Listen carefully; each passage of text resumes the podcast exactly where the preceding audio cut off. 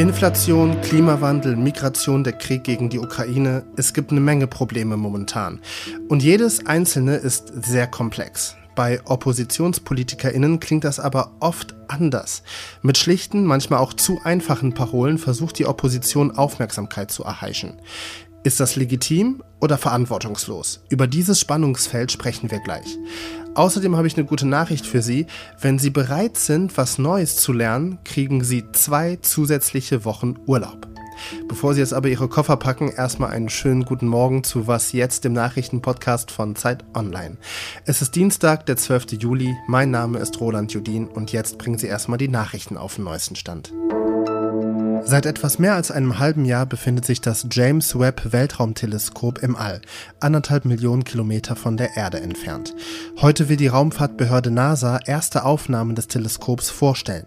Das Teleskop ist extrem empfindlich für Licht im Infrarotbereich und soll so Lichtspuren der ersten Sterne und Galaxien einfangen können, die bis zu 13,8 Milliarden Jahre alt sind. Die Bundesregierung will sich künftig besser gegen Cyberattacken wie dem Ausspähen von Daten schützen. Dazu stellt Bundesinnenministerin Nancy Faeser heute die Cybersicherheitsagenda der Regierung vor.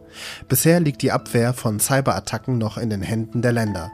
Faeser will unter anderem die Cybersicherheitsbehörde des Bundes stärken und kritische Infrastruktur gegen Hackerangriffe sichern. Redaktionsschluss für diesen Podcast ist 5 Uhr. Was tun gegen eine drohende Gasknappheit? CDU und CSU sprechen davon, Laufzeiten von AKWs zu verlängern. Auch Fracking wäre eine Option. Die Linke sagt, wir sollen, Zitat, nicht auf die Verzichtspropaganda reinfallen. Sind das jetzt legitime, vielleicht auch sinnvolle Beiträge oder ist das eigentlich nur heiße Luft, um sich in der Krise in den Mittelpunkt zu drängen? Darüber rede ich jetzt mit Ferdinand Otto, der zu diesem Spannungsfeld recherchiert hat und sein Text erscheint heute im Laufe des Tages auf Zeit Online. Ferdinand, ist denn eine Zeit wie diese mit Inflation und Krieg in Europa eigentlich ein gefundenes Fressen für die Opposition oder ist es da umso schwieriger, eigene Politik zu machen? Naja, das kommt ein bisschen drauf an, wie ernsthaft man sich so an die Spielregeln hält, wie man sich dran hält. Ich würde mal sagen, die Union tut sich schwer. Die Appelle zum Fracking und auch zu den AKW, ähm, das hat sie ja nicht exklusiv, das sagt so ähnlich die FDP auch. Ich finde das auch vollkommen zulässig. Auf einer sachlichen Ebene kann man darüber diskutieren. Wird ja auch schon, wenn man ehrlich ist, seit einem halben Jahr darüber diskutiert. Ähm, ihre Appelle, ihre Schuldzuweisungen hingegen sind dann schon ziemlich hohl. Ja, also die Union hat äh, 16 Jahre lang die Energieabhängigkeit von Russland vorangetrieben.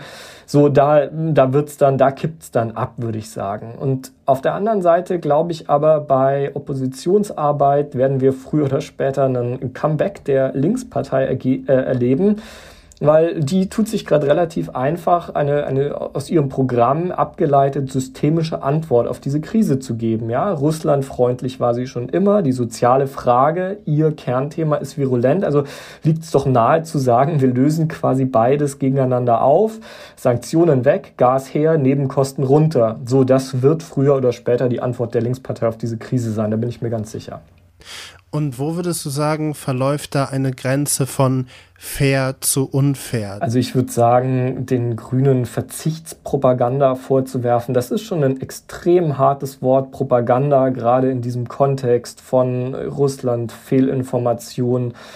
Ähm, das, das geht eigentlich nicht. Ähm, auch wenn Markus Söder jetzt am Wochenende sich hinstellt und sagt, die Ampel hat die volle Verantwortung, äh, wenn das im Herbst ähm, irgendwie vor die Wand fährt das ist dann einfach falsch. Das ist einfach falsch. Ein regierender Ministerpräsident und Parteichef kann sich nicht hinstellen und einfach jemandem anderen die volle Verantwortung zuschieben, zumal wenn die eigene Partei, wie gesagt, 16 Jahre lang mitregiert hat und er jetzt auch nicht gerade für übergroße Distanz zu, zu Russland und russischem Gas aufgefallen ist. Also das ist für mich die Grenze. Glaubst du denn, dass solche ich, ich nenne es jetzt einfach mal Polemik von der Linkspartei, auch von der Union, von Söder, das Beispiel hast du gerade genannt. Meinst du, so etwas verfängt in der Gesellschaft?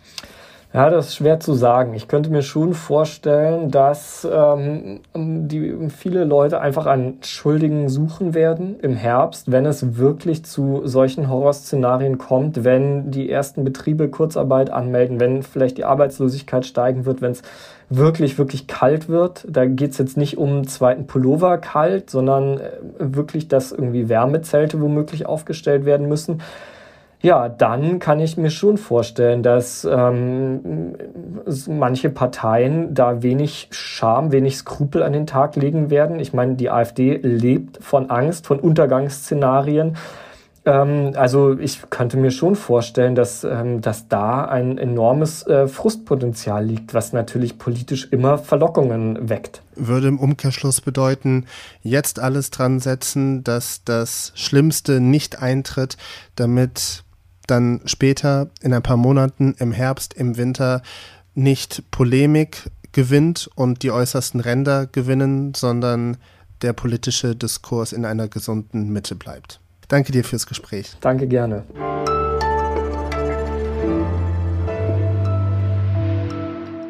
Und sonst so? Ab dem Jahr 2100 wird die Weltbevölkerung wieder schrumpfen, sagt eine aktuelle UN-Studie. Bis dahin wird es aber immer mehr Menschen auf der Erde geben. Ende dieses Jahres zum Beispiel könnten wir die 8 Milliarden Marke reißen. Das ist leider eine schlechte Nachricht, denn bei knapper werdenden Ressourcen wird es schwierig, alle Menschen mit Nahrung und Wohnraum zu versorgen. Die Lösung? Wir bevölkern den Mond und den Mars. Ja, bisher gab es das große Problem, wie Menschen in der Schwerelosigkeit überleben können. Aber das haben jetzt vielleicht japanische ForscherInnen gelöst. Ein Team von der Uni Kyoto hat Wohnkonzepte für Mond und Mars vorgestellt. Sie wollen eine riesige Röhre installieren, die ständig rotiert und durch die dadurch entstehende Zentrifugalkraft soll Schwerkraft simuliert werden. Also ganz einfach ausgedrückt heißt, wer sich ständig dreht, der bleibt am Boden kleben und hebt nicht ab. Ob das funktioniert? Bis 2050 will das Forschungsteam aus Japan eine erste Teströhre auf dem Mond installieren. Leben auf dem Mond finde ich ja eigentlich ganz cool, aber die ganze Zeit sich drehen, also mir wird schon auf dem Kinderkarussell schlecht, also bleibe ich doch vielleicht erstmal lieber auf der Erde.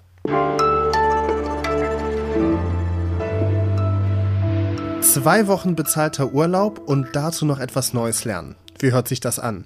Nee, jetzt kommt kein Gewinnspiel. Sowas ist in den meisten Bundesländern gesetzlich verankert und heißt Bildungsurlaub.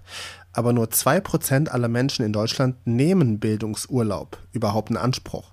Zeit Online-Kollegin Tina Groll hat in einem Text zusammengefasst, wo und wie ArbeitnehmerInnen in den Genuss von Bildungsurlaub kommen können. Erstmal, moin Tina, kannst du erklären erstmal, was eigentlich Bildungsurlaub ist? Bildungsurlaub ist echt eine super tolle Sache ähm, und ein Recht, das ähm, äh, wirklich großartig ist und ich glaube sogar von Gewerkschaften ursprünglich mal erkämpft worden ist. Ähm, der Gesetzgeber sieht in 14 von 16 Bundesländern, ich sage gleich die Ausnahmen, in Bayern und in Sachsen gibt es leider noch kein äh, Landesbildungsurlaubsgesetz. Aber in allen anderen sieht das Gesetz ähm, fünf beziehungsweise zehn Tage Urlaub ähm, pro Jahr beziehungsweise alle zwei Jahre, dann zehn Tage vor, ähm, an denen man bezahlt, freigestellt wird, ähm, um sich weiterbilden zu können. Bei diesem Wort Bildungsurlaub, da denke ich aber, ähm, ich muss total umständlich, aufwendig und schwierig mein Recht erstreiten beim Arbeitgeber, damit ich dann eine Fortbildung machen kann, die dem Arbeitgeber auch nützt.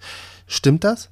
Nee, das stimmt nicht. Also das ist vielleicht auch die Erklärung dafür, dass nur zwei Prozent aller Beschäftigten, also abhängig Beschäftigte, die länger als ein halbes Jahr im Job sind in den meisten ähm, Bundesländern, ähm, auch nur Ur Bildungsurlaub tatsächlich in Anspruch nehmen. Also viele glauben, oh Gott, da muss ich zu einer Fortbildung, da muss ich irgendwie zehn Stunden am Stück irgendwie Excel-Tabellen vielleicht äh, lernen. Man kann ähm, alles machen, was ähm, vom Land als Bildungsurlaub anerkannt worden ist. Also zum Beispiel kann ähm, ein Beschäftigter aus der Buchhaltung zum Beispiel ähm, einen Kurs äh, auf Kreta zur Stressprävention machen und da einfach Yoga und Meditation machen Man kann aber auch einfach so zum Beispiel ähm, Sprachen verbessern. Also Business Englisch auf Malta ist sehr gefragt zum Beispiel oder natürlich im Vereinigten Königreich oder ganz woanders. Ähm, also es muss nicht zwangsläufig etwas mit dem Job zu tun haben. Es sollte allerdings schon irgendwie Anknüpfungspunkte geben. Dann lass uns doch mal kurz ein Beispiel durchdeklinieren. Du meintest ja eben schon, Business Englisch auf Malta ist sehr gefragt.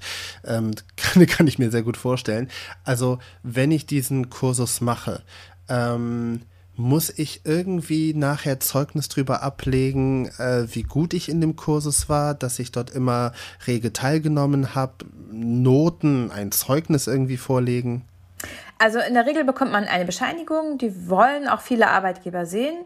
Wenn ich allerdings ähm, ja, diesem Kurs die ganze Zeit fernbleibe und in Wirklichkeit ähm, äh, anderweitig Urlaub machen will und mein Arbeitgeber erfährt davon, dann kann das unter Umständen natürlich ein Kündigungsgrund sein für eine personenbedingte Kündigung.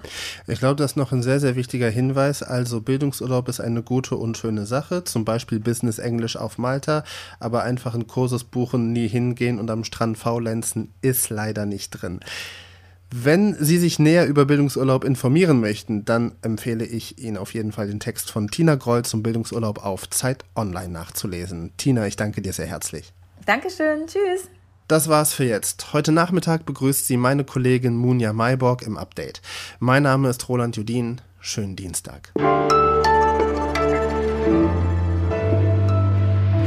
Ich habe mich übrigens noch gar nicht vorgestellt, ne? Also, das ist jetzt meine fünfte Folge vom Podcast. Also langsam hat sich ein bisschen die Anfangsnervosität gelegt. Wollt mal also Hallo sagen. Ich bin neu, ich bin Roland, Roland Judin und freue mich auf noch viele weitere Folgen.